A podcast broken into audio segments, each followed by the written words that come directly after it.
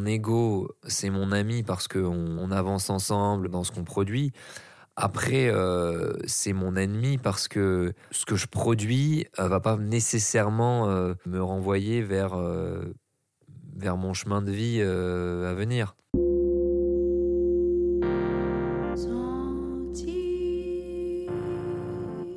Bonjour, je suis Elodie, fondatrice du Tigre Yoga Club. Aujourd'hui, dans les Conversations du Tigre, le podcast qui explore, décrypte et partage l'art de vivre du yoga, j'ai le plaisir d'accueillir Cyril Benzaken, notre quintuple champion du monde de kickboxing, qui est lui-même yogi et un ami avec qui je suis très heureuse de partager cette conversation. Bonjour Cyril. Bonjour Elodie, merci de m'accueillir, je suis très heureux d'être là aussi. Tu vas bien? Je vais très bien. Bah, Bon. comment ne pas se sentir bien quand on est euh, dans ce tigre yoga J'adore entendre ça. Alors, moi, j'ai eu la chance de te rencontrer dans un, un contexte euh, très généreux, puisqu'on était tous les deux, on a tous les deux participé au développement de l'Institut Raphaël. Et à cette époque, tu ne pratiquais pas le yoga. Tu avais des entraînements déjà très intenses. Euh, tu étais à l'époque triple champion du monde de kickboxing. On a, tu as rajouté deux titres très discrètement à ton palmarès entre-temps. Et tu as eu la curiosité la gentillesse de me faire confiance et de venir tester le yoga. Et tu l'as fait rentrer dans ta vie, dans ton entraînement.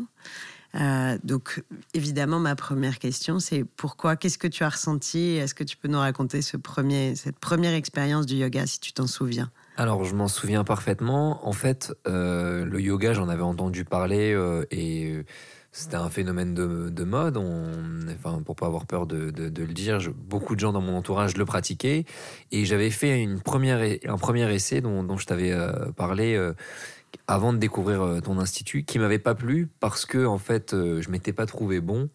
Et il y avait eu, si tu veux, dans la manière d'appréhender le yoga dans ce club, une espèce de, compétitivité. Et comme je suis compétiteur et que, et que je me suis pas trouvé à la hauteur, ça m'a pas plu.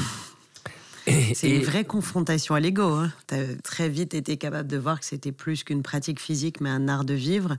Et donc, notamment, en- en- le, le- le corpus du yoga, ce sont huit corps, dont fait partie notamment la méditation. Et les gens, souvent, ont tendance à dissocier, à penser que la méditation est autre chose que le yoga, mais ça, ça en fait intégralement partie.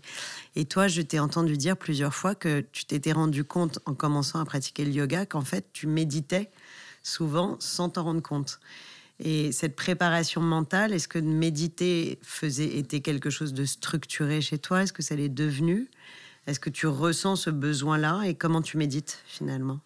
Alors, euh, en fait, bah, tu as abordé plein, plein de, de, de, de Mais différentes pardon, je pose facettes. plein de non, non, non, questions, mais, non, vu? mais, mais, mais je, vais, je vais y répondre avec, avec plaisir. En fait, bah, un peu tout ce que tu as dit à la fois, c'est-à-dire que j'ai commencé par, euh, par méditer, par. euh, De manière innée, enfin intuitive, sans savoir que c'était de la méditation. Alors je m'explique, en fait, quand, quand j'ai commencé euh, la, la, la, boxe à l'âge de, de, de 13 ans, je, tous les soirs, quand, quand je rentrais de du lycée, euh, quand j'avais entraînement à, à 19h, et avant d'aller à l'entraînement, je m'enfermais dans ma chambre et euh, je m'asseyais sur un, un tapis de- d'abdos et je faisais des, des petits abdos pendant une heure. Et en fait, j'avais euh, l'impression de faire euh, des abdos minots, mais ce qui était totalement faux. Je faisais pas des exercices, je faisais de la méditation en fait. Et euh, Méditation en mouvement. de la, de la méditation en mouvement et même plus que de la peut-être plus que de la méditation de, de la visualisation c'était euh, plus précisément et, euh, et en fait et donc je visualisais euh, ce que je voulais faire ce que je voulais devenir euh, comment euh, j'allais arriver à, à être champion etc et, euh, et Ah d'ailleurs oui, et vraiment, ah tu, non non vraiment tu- de, de- de- je te dis pendant presque dix ans je, tu te voyais je de- me voyais faire un podcast avec toi. je me voyais avoir une ceinture. Je me voyais être champion dans une salle pleine. Je me voyais faire des interviews. Je me voyais faire tout un tas de choses, des émissions que je regardais, que j'ai faites après. Enfin, plein de trucs comme ça que que que, que j'ai, je me suis vu faire. Et euh, et du coup, le euh, pouvoir de la visualisation. le, le pouvoir de la visualisation. Et, et en fait, ce qui est même plus, quand on me demande souvent cette question, ouais, c'est quoi ton, ton meilleur souvenir? Et ben, franchement, un de mes meilleurs souvenirs, c'est ces, ces moments-là de visualisation parce que je les ai tellement vécus de manière forte que, en fait, j'ai vécu les temps forts avant de les vivre. Ça veut dire que le jour où je les ai vécus pour de vrai, j'ai pas eu, euh, enfin, ça n'a pas changé ma vie parce que je les avais déjà ancrés dans, dans mes cellules. Et donc ça, c'est la première partie de ta question. Et ça, ça, évite aussi peut-être d'être euh, passager clandestin de ce qu'on vit. Tu sais, souvent, moi, je m'aperçois que les gens sont très euh, sont passagers clandestins de leur corps, de leurs mouvements et de scènes de vie qu'ils peuvent traverser et n'habitent pas pleinement chaque, chaque moment de la vie. Oui, ouais, ouais. Toi, tu as tout habité. décidé. Enfin, j'ai anticipé, j'ai rêvé, j'ai.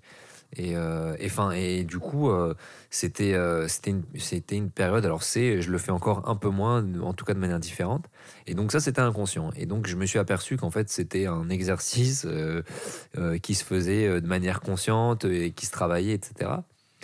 Euh, et, après ça, en fait, pour euh, après euh, différentes difficultés, enfin revers, on va dire dans ma carrière sportive, des défaites, je me suis dit bon, il va falloir que des défaites qui, provenaient davantage d'un de lacunes psychologiques et de préparation mentale que de préparation physique ou technique.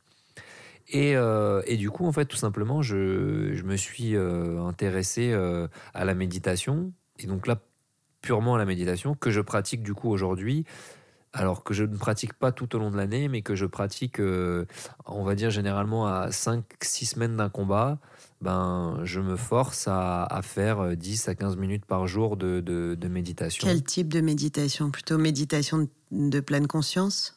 Alors, je, en fait, euh, je, mets une musique avec un qui, euh, qui cadre mon, ma respiration et je, je, cale ma respiration sur, sur le, la, musique et, euh, et donc euh, j'essaye de, de, de, vider mon esprit et de pas justement euh, faire de visualisation ou quoi et justement d'être ouais alors c'est pas la... parce que tu sais qu'en pleine conscience c'est une méditation dans laquelle on essaye plutôt de faire le plein mhm. que de faire le vide et d'ailleurs souvent ça fait peur aux gens qui débutent la méditation en disant mais moi j'ai du mal à faire le vide de pensée mais on ne, demande pas de faire le vide de pensée. On, demande de, faire le plein et d'être en pleine conscience de tout ce qui nous entoure à l'extérieur et à l'intérieur de soi aussi. Et, euh, et c'est intéressant que ta préparation mentale passe par cette méditation, mais tu as dit je me force à faire 10 à 15 minutes par jour.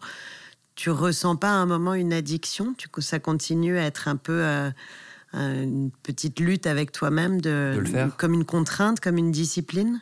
Oui, parce que en fait, euh, moi, ce que j'aime faire, c'est visualiser. et euh, me concentrer sur ma respiration et, et, en fait je suis un rêveur donc j'adore euh, rêver de, de, ce que j'ai envie de faire. Donc quand je quand je dois me poser j'ai tendance à, à, regarder à ça et, enfin, et, avoir du mal à faire le vide. Et tu as à peu près 6 heures d'entraînement par jour? Ouais, c'est à peu près 25 heures par semaine. et sur ces 25 heures, tu dirais qu'il y, a combien de, il y a combien de temps qui sont dédiés à la préparation mentale? Tu as un coach mental qui t'accompagne? J'ai un coach mental qui m'accompagne. Et pareil, on se voit que dans les phases terminales, donc sur les 6 dernières semaines.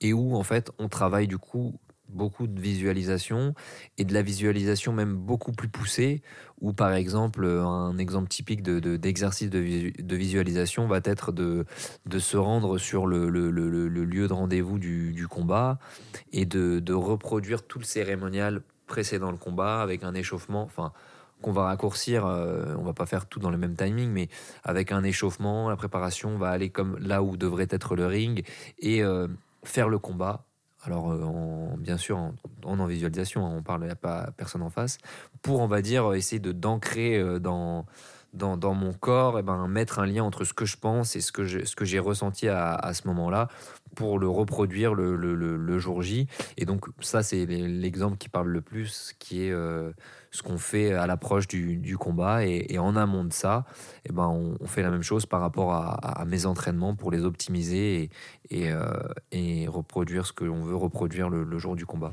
Alors j'ai évidemment envie de te demander si dans, dans cette visualisation, est-ce que tu vois la violence? Comment, Quel est ton rapport à la violence? Tu te souviens que euh, j'avais moi une petite réserve évidemment quand, euh, quand on parlait de, kickboxing et dans le, le, cadre dans lequel on s'était rencontrés de proposer à des personnes malades, notamment des femmes atteintes de cancer, de euh, pratiquer des activités sportives. Donc pour les, les, auditeurs qui nous écoutent, on avait créé ensemble une association qui s'appelle Sport pour vaincre le cancer. Et on proposait, et ça peut paraître paradoxal, du yoga et du kickboxing. Et il y avait d'autres activités sportives. Et quand on en avait parlé, je t'avais, je t'avais dit que moi, évidemment, la violence de, cette, de ton activité euh, venait euh, finalement un peu contredire la, douceur, entre guillemets, du yoga.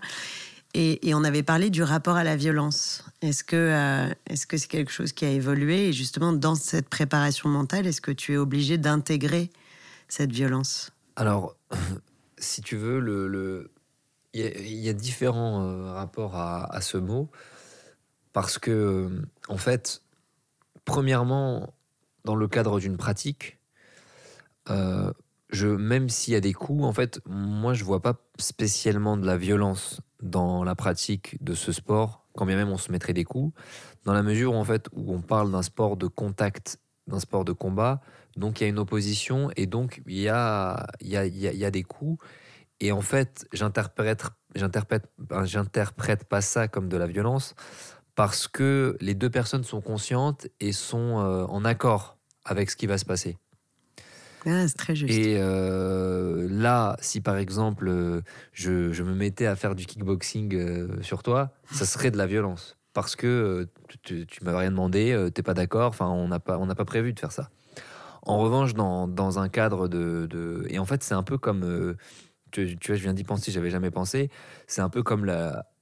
Avant, enfin, je sais, je sais, enfin, je me souviens qu'en histoire, quand on étudiait la guerre, elle était elle est, elle est pas belle la guerre, mais dans le process, eh ben, on déclarait, tout était, euh, tout était euh, comment dire, procédurier. Et donc, euh, il n'y avait pas de, de, mauvaise surprise. Et donc, en tout cas, quand on va sur le ring, eh ben, il y, a, y a un, il y a un échange et on est tous les deux d'accord. Alors mon objectif, moi, c'est pas euh, que mon adversaire euh, euh, soit blessé et, reparte avec un handicap qui, nuirait à sa carrière professionnelle, et, etc. Et encore moins pour des loisirs, encore moins. Mais du coup, il n'y a pas cette notion de violence. Maintenant, oui, tu n'as pas besoin de détester. Il n'y a pas d'agressivité entre vous. Alors après, enfin, d'agressivité mentale. Ah, d'agressivité mentale. Alors après, là, je te parle de moi. Chaque athlète réagit différemment et tu en as qui, pour justement se motiver, eh ben, ont besoin de, de, de, de, bah de te haïr, d'être dans, dans, dans, un rapport de, de, de, de violence justement vis-à-vis de, de, leur adversaire pour, euh, pour faire ressortir Comme les si choses. C'était la sève euh, du combattant. Tu sais, dans, un des, dans les textes fondateurs du yoga, il y a des, euh, un récit épique qui s'appelle la Bhagavad Gita. Et dans ce récit épique, Arjuna est un combattant qui est mené par un cocher, qui est le dieu Krishna. Et au moment d'aller sur le champ de bataille, il doit affronter ses frères. Ce deux familles qui vont s'affronter et qui vont, peuvent conduire à la fin du monde. Et Krishna, lui, lui, ne veut pas aller combattre. Et Krishna lui dit, tu dois y aller parce que tu n'es pas responsable du fruit de tes actions. Et quand bien même dans les corps du yoga, euh, dans les valeurs du yoga, on parle de Ahimsa, qui est la non-violence, finalement, dans un de ces textes-là, il doit aller au combat. Et effectivement, ce n'est pas vécu comme de la violence. Tu vois, tu as, tu as, une forme de sagesse indienne en toi. non, mais oui, parce que là, c'est presque une obligation. Quoi. Oui, exactement. Et euh, non, mais je, je, suis, je suis entièrement d'accord avec ce, ce, Enfin, en tout cas, en phase avec ce, ce passage de. Et est-ce que cette, euh, cette discipline, tu l'as dans ta vie? Je voudrais quand même rappeler que beaucoup de gens ne le savent pas, mais en plus d'être euh, sportif, tu as été un, étudiant brillant. On, a, on, a, on a tous les deux le point commun d'avoir été sur les bancs de, de la même faculté à Dauphine. Et euh, tu es businessman, tu es mannequin et tu soutiens énormément de causes associatives. On a parlé de sport pour vaincre le cancer, mais je sais que tu es euh, engagé dans de nombreuses autres causes. Et donc, on a l'impression, quand on regarde ta vie, que tout est très organisé, millimétré, que tu sais exactement ce que tu fais, où tu vas. Est-ce que cette discipline, tu l'avais avant et elle t'a aidé dans ton, dans ton sport? Ou est-ce que c'est au contraire la discipline sportive qui t'a construit pour tout ce que tu mènes par ailleurs comme combat? Parce qu'être un mmh, businessman, c'est une forme de combat. Tout à fait.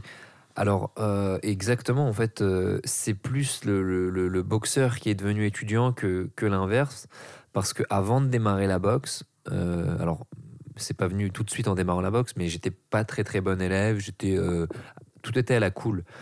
Et, et, la rigueur de, de, l'entraînement et la répétition des exercices. Et en fait, la, c'est parlant le, sport parce que tu as tout de suite en fait une application, une mise en application. C'est beaucoup moins théorique que, que, des études et, donc ça permet de vite concevoir que après une rigueur, après des efforts, il y a un résultat. Et du coup, ben quand tu comprends et quand tu vois que ça fonctionne dans, dans un univers, et eh ben l'homme, sa première euh, faculté d'intelligence, c'est de s'adapter, et donc bah, c'est de le dupliquer dans, dans, différentes organisations, dans différents systèmes de valeurs. Ça a été les, études à Dauphine. Aujourd'hui, c'est euh, une carrière professionnelle avec euh, des, des, projets professionnels avec ma société. Demain, ça le sera peut-être dans d'autres dans d'autres vecteurs. Et donc, en fait, c'est vraiment le sport qui m'a permis de, de, de structurer tout ça. Est-ce qu'à un moment, on se sent, quand on est un sportif de haut niveau comme toi, on peut se sentir prisonnier d'une forme de discipline et ne plus réussir à, lâcher prise ou à avoir des jours où tu te dis euh, non, mais aujourd'hui je vais rien faire. Euh, Alors, est-ce que c'est c'est une très très bonne question.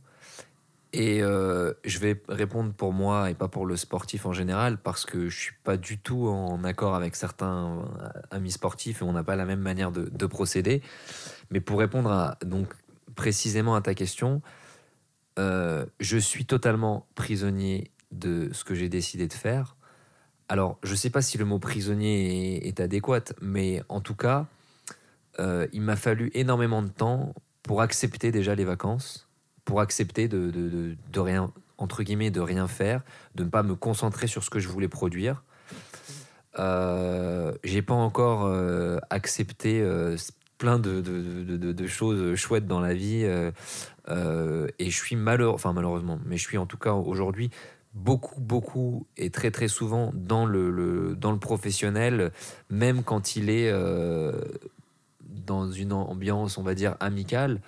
Euh, parce qu'en fait, c'est toute ma vie. Et, et, et comme j'ai la chance de vivre ma, de ma passion, c'est aussi euh, peut-être peut-être pas une forme de prison dorée, mais euh, je suis dans ce que j'aime en fait. non, mais il y, a, y, a, y, a, un peu une forme de piège. Et tu sais, on parlait tout à l'heure des valeurs, notamment des valeurs du yoga, le détachement. en fait partie et c'est compliqué. Je suis la première à le ressentir aussi et pourtant je suis comme toi, euh, yogi, sportive, mais j'ai cette forme de discipline qui fait que j'ai, euh, je peux avoir du mal à lâcher prise et, à ne pas être tout le temps dans la projection du, du résultat ou de, de, ce que je dois faire. Tu sais, j'ai entendu récemment une phrase qui m'a beaucoup plu sur la liberté. C'est Leila Slimani qui l'a dit et qui disait c'est, c'est s'autoriser à décevoir. J'ai trouvé ça formidable. Ça a eu une vraie, une vraie résonance pour moi parce que parce que c'est vrai que c'est difficile de s'autoriser à décevoir. j'imagine que ou à décevoir. oui, à décevoir, de s'autoriser à décevoir. Euh, et, euh, et j'imagine encore plus quand on a été conditionné comme toi et encore plus depuis que tu, si tu le fais depuis que tu as 13 ans avec ces exercices de visualisation, mais de, de finalement ne viser que le haut. Et pourquoi pas à un moment t'autoriser à lâcher prise et à viser le bas, à viser le milieu et voilà, t'autoriser ça. C'est ça où il y a une forme de piège. Bah, en fait, on va sans faire de, psychologie euh, de, sous table. Je pense que là, on, aborde un, un, point hyper, euh, hyper enfin profond. Et, euh, et, je pense que c'est aussi une forme de, de confiance en soi que d'accepter de justement de tout lâcher et de et de ne pas se soucier ben, de la performance de, ou, de, ou de tout ça, et juste, et juste d'être dans le, dans le présent et, et, comme on dit euh, chez nous, dans le kiff. Et, et ça, eh bien, aujourd'hui, alors je peux pas dire que je suis jamais dans cette situation-là, mais je j'ai du mal en tout cas à, visualiser des moments où je n'ai été que, que là-dedans ou en tout cas dans des périodes suffisamment longues pour qu'elles aient un impact et qu'on pourrait dire euh, voilà je me suis autorisé à, à, tout ça. Mais tu es, tu, tu, es conscient que ça peut être, euh, que ça peut être limitant? Bah, En fait, euh, par rapport au détachement, j'ai appris assez vite à me détacher de tout ce dont je n'étais pas dépendant tout ce que tout ce que je peux pas maîtriser, je veux pas accorder d'importance parce que c'est, je pourrais rien changer.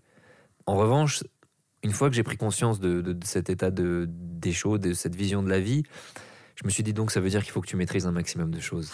Et du coup, eh ben, ça fait du boulot et, ça fait. Euh, ça, ça renvoie à, ce que tu dis. Et donc, euh, tu te, tu te détaches d'une partie euh, qui pourrait être très grande et au finalement, tu essayes de, de, rattacher plein, plein de choses que tu veux maîtriser. Et, et donc, tu t'enfermes un peu, comme tu disais au départ, dans, dans, dans, dans, dans, un, dans, un, dans un mood un peu de d'efficacité, de, de, productivité. Euh. Permanent, oui, mais qui, qui, est une forme de piège. Et aujourd'hui, tu dirais que ton ego est un allié ou un ennemi hmm, Très intéressant parce que mon ego, euh, ben, c'est mon ami parce qu'on on avance, on avance ensemble dans, dans, dans ce qu'on produit. Après, euh, c'est mon ennemi parce que ce que je produis euh, va pas nécessairement euh, me, me, renvoyer vers, vers mon chemin de vie à venir. Tu le connais, ton chemin de vie? bah, Aujourd'hui, je, je, pense et je, je ouais, je, me dirais que je, suis heureux. Donc, j'ai commencé à tracer mon, mon chemin de vie. Le, mon chemin de vie, c'est d'être heureux. Et, mais le chemin de vie, on va dire, plus classique et traditionnel, euh, on va dire d'un point de vue euh, vie euh, perso, ben, c'est quelque chose que je n'ai pas encore travaillé.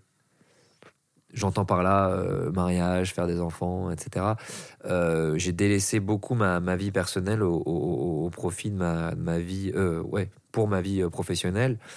Et je, me sens bien comme ça pour, pour autant. Hein. Ça ne veut pas dire que je, je, me sens mal.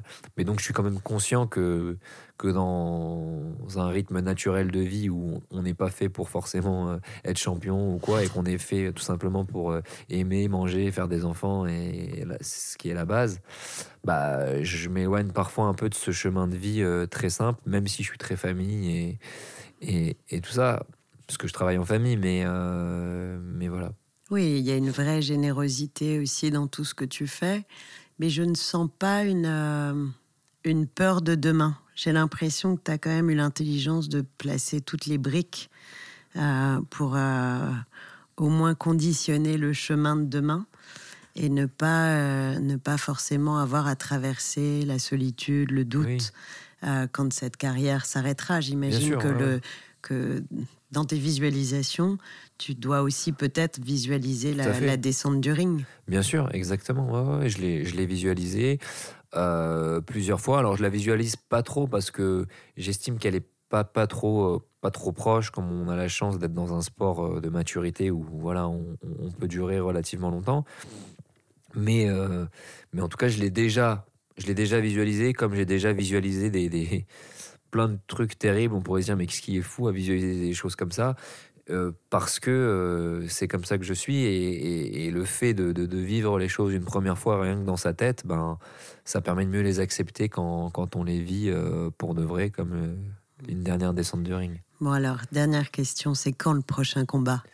Alors le prochain combat, malheureusement, je vais pas pouvoir te répondre de manière précise. Tout ce que je peux te dire, c'est qu'il y en aura avant l'été, mais rien n'est rien n'est encore. Donc on parle de, de l'été 2020, évidemment, pour les auditeurs qui nous écoutent de l'été 2020. En revanche, pour les auditeurs qui nous écoutent, euh, tu parlais des, différents engagements euh, que j'ai et que, en fait, je vais dire nous avons, parce que la vie a fait qu'on se rencontre et qu'on se retrouve dans, des, dans des causes euh, communes et dans, des associations, enfin dans les mêmes associations.